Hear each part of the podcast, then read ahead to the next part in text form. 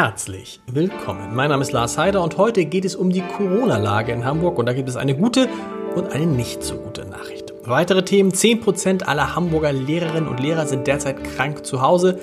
Der neue Bundeswirtschaftsminister Robert Habeck lobt die Klimapolitik der Stadt und die FDP-Fraktion in der Bürgerschaft verdoppelt die Zahl ihrer Mitglieder. Dazu gleich mehr. Zunächst aber wie immer die Top 3 die drei meistgelesenen Themen und Texte auf abendblatt.de. Auf Platz 3 Inzidenz bei Kindern explodiert. 25 Kitas müssen schließen. Auf Platz 2 Zahlen, Impfung, Tests, Senat über Corona-Lage in Hamburg. Und auf Platz 1 eine traurige Nachricht.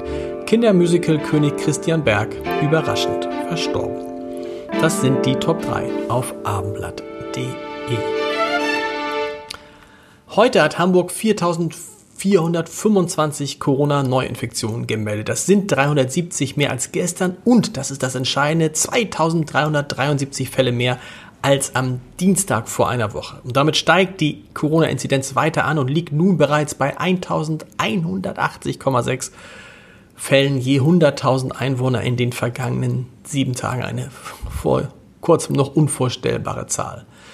In den Krankenhäusern der Stadt werden aktuell 450 Corona-Patienten behandelt und damit deutlich mehr als zuletzt gemeldet. Die letzte Meldung stammt vom vergangenen Freitag. Da waren es 388, also 62 weniger. Die gute Nachricht, die Zahl der Intensivpatienten, die nimmt wieder ab. Basierend auf den Daten des Divi-Intensivregisters sind 60 Personen so schwer erkrankt, dass sie in Hamburg intensivmedizinisch versorgt werden müssen. Das waren vor einer Woche noch 86.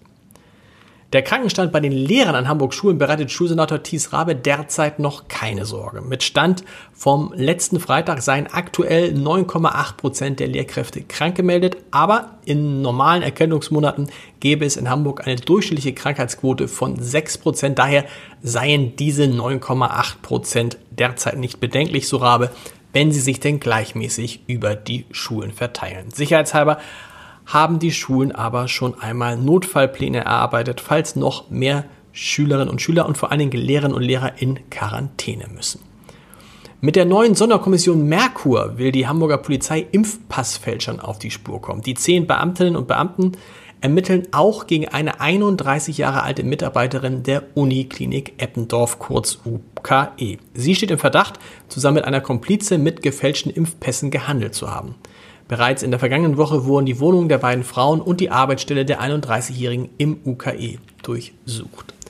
In Hamburg gilt ja jetzt eine FFP2-Maskenpflicht in Bus und Bahn. Da dies einen finanziellen Mehraufwand bedeutet, der vor allem Leistungsbeziehende und Menschen mit geringem Einkommen vor weitere Herausforderungen stellt, fordert die Linksfraktion eine kostenlose Maskenverteilung an Betroffene. Der Senat müsse allen Menschen unabhängig vom Einkommen Masken zur Verfügung stellen. Schließlich seien Gesundheitsschutz und Pandemiebekämpfung eine öffentliche Aufgabe, heißt es von der Linksfraktion in der hamburgischen Bürgerschaft. Bei seinem Antrittsbesuch in Hamburg hat Bundeswirtschaftsminister Robert Habeck die Bemühungen der Stadt im Bereich Klimaschutz gelobt. Er sagte, ich zitiere, den Hamburgern muss man keine Beine machen. Zitat Ende. Die Klima- und energiepolitischen Vorstellungen der Stadt bezeichnete Habeck als sehr ambitioniert mit der Wärmewende und dem Kohleausstieg bis 2030. Damit rannte der erste Grüne an der Spitze des Wirtschaftsministeriums bei Hamburgs Bürgermeister Peter Tschentscher natürlich offene Türen ein. Der sagte, ich zitiere, wir haben das, was die neue Bundesregierung beschlossen hat, was in den nächsten vier Jahren passieren muss, als, Größen, als großen Rückenwind für unsere Ziele in Hamburg empfunden. Zitat Ende. Der Hamburger Bürgerschaftsabgeordnete Sami Musa, der im Oktober aus der SPD-Fraktion ausgetreten war, ist, ist gestern Abend Mitglied der FDP Hamburg geworden. Der Landesvorstand stimmte seiner Aufnahme einstimmig zu, wie es in einer aktuellen Mitteilung heißt. Bereits am kommenden Wochenende nimmt Musa an der Klausurtagung des Landesvorstands der FDP teil. Durch ihn verdoppelt sich die Zahl der Bürgerschaftsabgeordneten der FDP nun, denn die Freien Demokraten sind dort von nun an mit zwei Abgeordneten vertreten, mit Anna von Treuenfels und eben mit Sammy Musa. Zum Podcast-Tipp des Tages. Er war Maurer in der DDR und wurde der bekannteste Musical Manager im vereinten Deutschland.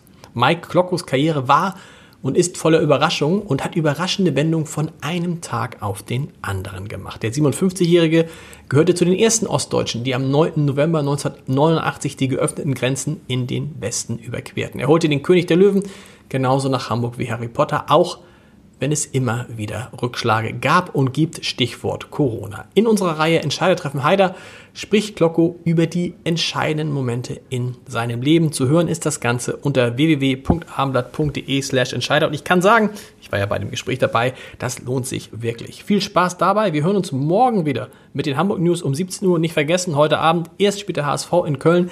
Dann spielt der FC St. Pauli gegen Borussia Dortmund im DFB-Pokal.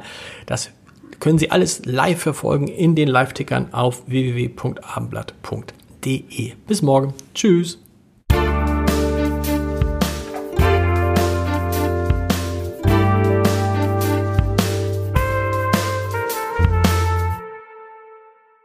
Weitere Podcasts vom Hamburger Abendblatt finden Sie auf abendblatt.de slash podcast.